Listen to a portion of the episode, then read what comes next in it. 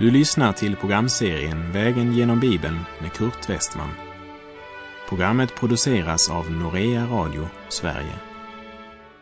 Vi befinner oss nu i Malaki bok. Slå gärna upp din bibel och följ med. Vi avslutade förra programmet med Guds starka utmaning. För full tionde till förrådshuset så att det finns mat i mitt hus. Pröva mig nu i detta, säger Herren Sebaot. Om jag inte kommer att öppna himlens fönster och låta välsignelse strömma ut i rikt mått. Israels folk hade inte längre Gud som sitt hjärtas centrum. Synden och egoismen präglade både tankar, ord och handlingar. Det är meningslöst att tjäna Gud. Vad vinner vi på att hålla hans bud och gå sörjande inför Herren Sebaot, sa de. Och avundades de ogudaktiga för att det gick så bra för dem. Man hade blivit mera upptagna av personlig vinning än av att älska och ära Gud. De sökte sitt eget bästa först och förlorade både gemenskapen med Gud och Herrens välsignelse. Och sedan gav de Gud skulden. Man skulle nästan frestas tro att profeten Malaki bok var skriven på 2000-talet. Men bland den lilla rest som återvänt från fångenskapen finns det också en liten minoritet som fortfarande fruktar Herren. Och i det andliga mörker som råder i nationen så går dessa gudfruktiga i förbön. De vänder sig till Gud med sin nöd. Malaki kapitel 3, vers 16 till och med 18. Men då talade de som fruktar Herren med varandra och Herren gav akt och lyssnade. En minnesbok blev skriven inför honom för dem som fruktar Herren och ärar hans namn. Det skall vara mina, säger Herren Sebaot, min egendom på den dag då jag utför mitt verk. Jag ska visa medömkan med dem, så som en man visar medömkan med sin son som tjänar honom. Då ska ni åter se skillnaden mellan den rättfärdige och den ogudaktige, mellan den som tjänar Gud och den som inte tjänar honom.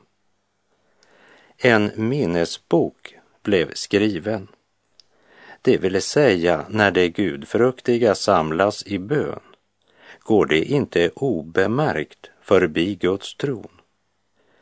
Jag vet att Gud inte behöver några böcker för att komma ihåg. Han minns ändå. Han behöver inte ens en computer. Jag tror att böckerna är en bild som Gud använder för vår mänskliga svaghets skull. Aposteln Paulus använde också enkla bilder för vår mänskliga svaghets skull. Hör vad Paulus skriver i Romarbrevet 6, vers 19. För er mänskliga svaghets skull använder jag en så enkel bild. Böckerna talar om att absolut allt är registrerat hos Gud. Det är ingenting av ont eller gott som passerat Guds tron obemärkt. Och när jag läser om den minoritet i Israel som på Malakis tid levde i Guds fruktan och bön, så går mina tankar till Herrens ord om en liten minoritet i Sardes som inte hade fläckat sina kläder. Jag citerar Uppenbarelseboken 3, vers 4 och 5. Men du har några få i Sardes som inte har smutsat ner sina kläder och det skall vandra tillsammans med mig i vita kläder, ty de är värdiga. Den som segrar skall alltså bli klädd i vita kläder och jag skall aldrig stryka ut hans namn ur Livets bok utan kännas vid hans namn inför min fader och hans änglar. Starkare uttryck än detta finns knappast. Och för att säga det precis som det är så tycker jag att det är ett av de svåraste avsnitten i Uppenbarelseboken. Jag tror inte att Gud har en massa böcker i ett kassavalv i himlen. Men det enda sätt på vilket Gud kan hjälpa oss att förstå detta är genom denna enkla mänskliga illustration.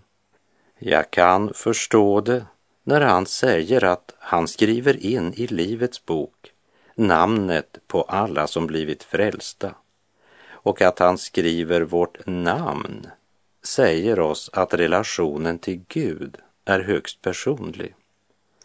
Man går inte in i det eviga livet genom kollektivavtal. Därför kan vi också förstå bilden när Herren säger att han skriver upp i en bok alla dessa som ska motta belöning eller ett gudomligt erkännande för sin trofasthet mot Gud. Denna illustration hjälper mig att inse att allt, absolut allt, ligger nakent och uppenbart för hans ögon. Inget skapat är dolt för honom, utan allt ligger naket och uppenbart för hans ögon och inför honom måste vi stå till svars, säger Hebreerbrevet 4.13. Fast jag tror inte att Gud behöver några böcker för att komma ihåg. Men det är ju för den skull ändå mycket möjligt att han har det. Men fokus ligger på detta faktum. Det finns inget i ditt liv som passerat obemärkt hos Gud och det bör vi ha klart för oss. Uppenbarelseboken 20, vers 11 och 12 säger Och jag såg en stor vit tron och honom som satt på den. För hans ansikte flydde jord och himmel och det fanns ingen plats för dem.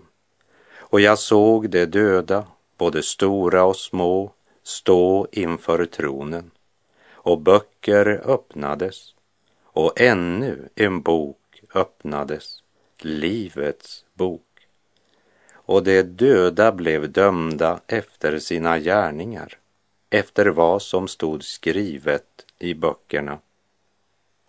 Liksom det är domen över det ogudaktiga som står i fokus i Malaki 3.5 så visar Malaki 3.16 att den dagen blir en glädjedag för de gudfruktiga. Och han använder bilden av Gud som vår far, vilket talar om förbarmande. Hör vad Paulus säger i Första Korinthierbrevet 4, verserna 3 till och med 5. Mig gör det ingenting att ni eller någon mänsklig domstol dömer mig Ja, jag vill inte ens döma mig själv. Visserligen har jag inget på mitt samvete, men det betyder inte att jag är frikänd. Det är Herren som dömer mig. Fäll därför inte någon dom i förtid innan Herren kommer. Han ska lysa upp det som mörkret döljer och avslöja hjärtats tankar och avsikter.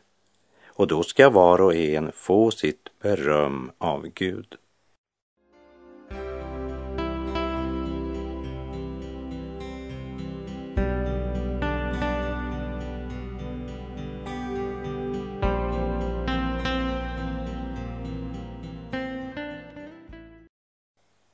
Därmed så har vi kommit till det sista kapitlet hos Malaki där Gud understryker att vi på domens dag, den stora skiljedagen, måste möta Gud antingen som domare eller som trofast far. I den hebreiska bibeln finns inget fjärde kapitel. Det här avsnittet utgör avslutningen på kapitel 3 i den hebreiska bibeln. Men i vår svenska översättning är Malaki bok indelad i fyra kapitel. Och det fjärde kapitlet förutsäger Herrens dag och rättfärdighetens sol som ska gå upp för dem som lever i ljuset. Men vår tidsålders avslutning börjar inte med att det blir ljusare utan mörkare. Ändetiden ska kännetecknas av växande oro, naturkatastrofer, krig, konflikter och moraliskt förfall. Vi läser Malaki 4, vers 1. Se, dagen kommer, den brinner som en ugn. Då skall alla högmodiga och alla som handlar ogudaktigt vara som halm. Dagen som kommer skall bränna upp dem, säger Herren Sebaot. Den ska lämna kvar varken rot eller kvist. Se, dagen kommer, proklamerar profeten Malaki. Här är det inget om eller men eller kanske. Här konstateras bara att dagen kommer och den brinner som en ugn. Elden talar om dom. Elden som förtär all synd och orenhet, allt högmod, all ogudaktighet. Han skall ge var och en efter hans gärningar, evigt liv åt dem som uthålligt gör det goda och söker härlighet, ära och odödlighet men vrede och dom åt dem som söker sitt eget och inte lyder sanningen utan orättfärdigheten, skriver Paulus i Romarbrevet 2, verserna 6 till och med 8. Och så tillägger han i Romarbrevet 2, vers 16. Det skall visa sig på den dag då Gud dömer det som är fördolt hos människorna allt enligt det evangelium som jag predikar på Jesu Kristi uppdrag. Det som är fördolt, vad är det för något? Ja, det är allt det där som du trodde ingen annan visste något om. Sånt som du lyckats dölja för andra. Men den dagen skall det fram i ljuset, allt samman. Varje liten tanke, och handling. Det är ögonblicket då den mest välputsade fasad faller till marken och alla ursäkter brinner som torr halm och man har inte någonting att gömma sig bak. Då ska Gud döma det som du trodde var fördolt. Och visst var det mycket som var dolt för människor men inte för Gud. Gud bedrar man inte. Det är sig själv man bedrar. Och det ska visa sig på den dagen, skriver Paulus. Och Malaki profeterar följande om dem som förkastat Guds frälsning och levt i synd och ogudaktighet. Dagen som kommer skall bränna upp dem, säger Herren Sebaot. Den ska lämna kvar varken rot eller kvist. Döden är inte det sista för människan. Det är bara inkörsporten till evigheten. Du är skapad av Gud, skapad till Guds avbild och Gud har lagt evigheten också i ditt hjärta så sant du är en människa. Ordspråksboken 3.11 säger Också evigheten har Gud lagt i människornas hjärtan. Vare sig du dör som frälst eller dör utan Gud och utan hopp, så skall du på den dagen kallas ut ur din grav.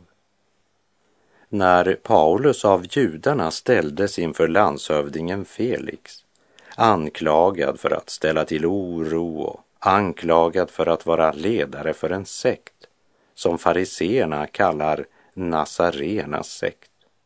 Då svarar Paulus bland annat så här i Apostlagärningarna 24, vers 14 till och med 16. Men det bekänner jag för dig, att jag enligt den vägen som de kallar för en sekt tjänar mina fäders Gud på det sättet att jag tror på allt som är skrivet i lagen och hos profeterna. Och jag har samma hopp till Gud som det, att både rättfärdiga och orättfärdiga skall uppstå en gång. Därför strävar jag själv efter att alltid ha ett gott samvete inför Gud och människor. Och det är denna eviga sanning som Malaki förkunnar med dessa ord. Se, dagen kommer, den brinner som en ugn. Då skall alla högmodiga och alla som handlar ogudaktigt vara som halm. Dagen som kommer skall bränna upp dem, säger Herren Sebaot. Den skall lämna kvar varken rot eller kvist. Genom synden kom döden in i världen. Människan lever här på jorden under några korta år. Sedan måste hon lämna den scen som kallas för livet. Och människolivet har bara två utgångar. Himmel eller helvete. Evig salighet eller evigt mörker. Det ges inget tredje alternativ. Och skriften vittnar så om det ogudaktiga. Då skall alla högmodiga och alla som handlar ogudaktigt vara som halm. Det vill säga, det består inte provet i den eld som är Herrens vrede över synden. Men hör vad Herren säger om dem som fått sina synder förlåtna, om dem som blivit renade i Lammets blod. Malaki kapitel 4, vers 2. Men för er som fruktar mitt namn ska rättfärdighetens sol gå upp med läkedom under sina vingar. Då ska ni komma ut och hoppa likt kalvar som släpps ur sitt bås. Rättfärdighetens sol i det gamla testamentet är densamme som kallas för den klara morgonstjärnan i det nya testamentet. Jag citerar Uppenbarelseboken 22.16. Jag, Jesus, har sänt min ängel för att vittna för er om allt detta detta i församlingarna. Jag är Davids rotskott och hans ättling, den klara morgonstjärnan. När Herren genom Malaki skildrar domens dag så är det inte med målsättningen att skrämma det ogudaktiga. Det ser vi av de följande verserna. Budskapet är först och främst en tröst för alla dem som fruktar Herrens namn och lever i tro och gemenskap med Gud. Kan du tänka dig ett vackrare uttryck för det som den dagen ska möta Guds återlösta, rättfärdighetens sol. Det är som om välsignelsen från alla Guds underbara löften strålar emot oss i Malaki 4.2. Men för er som fruktar mitt namn ska rättfärdighetens sol gå upp med läkedom under sina vingar. Och han skall torka alla tårar från deras ögon. Döden skall inte finnas mer och ingen sorg och ingen gråt och ingen plåga. Ty det som förr var är borta han som satt på tronen sade, se, jag gör allting nytt. Och han sade, skriv, ty dessa ord är trovärdiga och sanna, vittnar Uppenbarelseboken 21, vers 4 och 5. Och vad blir så reaktionen hos Guds folk när rättfärdighetens sol går upp med läkedom under sina vingar? Då skall ni komma ut och hoppa likt kalvar som släpps ur sitt bås, säger profeten Malaki.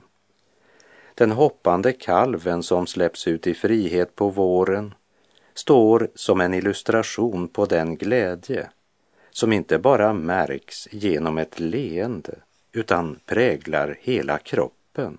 Vi ska hoppa av glädje. Den dagen då den överjordiska, fullkomliga glädjen fyller våra sinnen. Dagen då vi fullt ut får erfara den fullkomliga glädje som vi redan här i tiden fick en försmak på genom den helige Ande som är utöst i våra hjärtan. Glädjen som inte består i yttre omständigheter men som ett Guds barn kan äga även när han hatas och smutskastas av världen. Jesus säger så här till sina lärjungar i Lukas 6, vers 22 och 23. Saliga är ni när människor hatar er och stöter bort er, när de hånar och smutskastar er, allt för Människosonens skull. Gläd er på den dagen, ja, hoppa av glädje, ty se, er lön blir stor i himlen. På samma sätt gjorde deras fäder med profeterna. Och på domens dag när Herren Jesus säger till sina återlösta Bra, du gode och trogne tjänare, du har varit trogen i det lilla, jag ska sätta dig över mycket. Gå in i din Herres glädje. Eller som Malaki profeterar om Guds barns framtid. Men för er som fruktar mitt namn ska rättfärdighetens sol gå upp med läkedom under sina vingar. Då ska ni komma ut och hoppa likt kalvar som släpps fria ur sitt bås.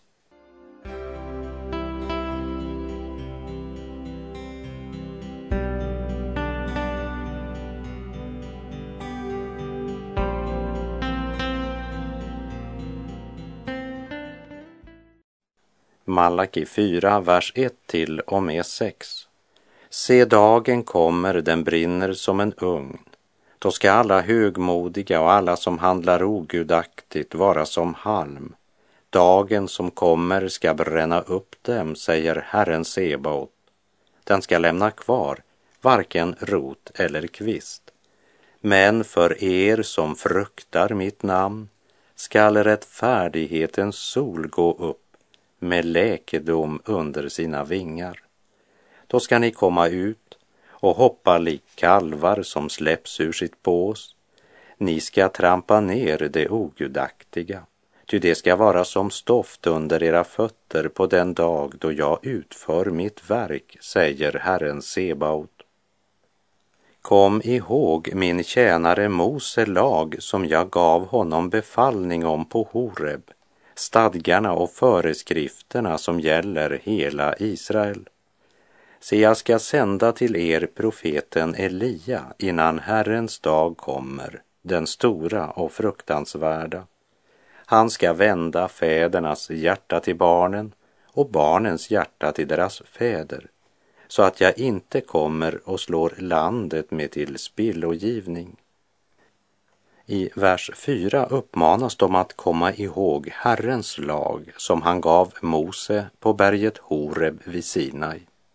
Denna lag fanns skriftligt bevarad, vilket var mycket viktigt eftersom Herren nu kommer att förbli tyst i cirka 400 år.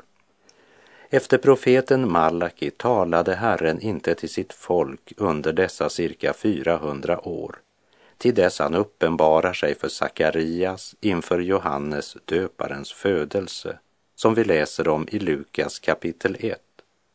När en Herrens ängel visar sig för Sakarias där vid rökelsealtaret i templet och säger din hustru Elisabet ska föda en son åt dig och du ska ge honom namnet Johannes.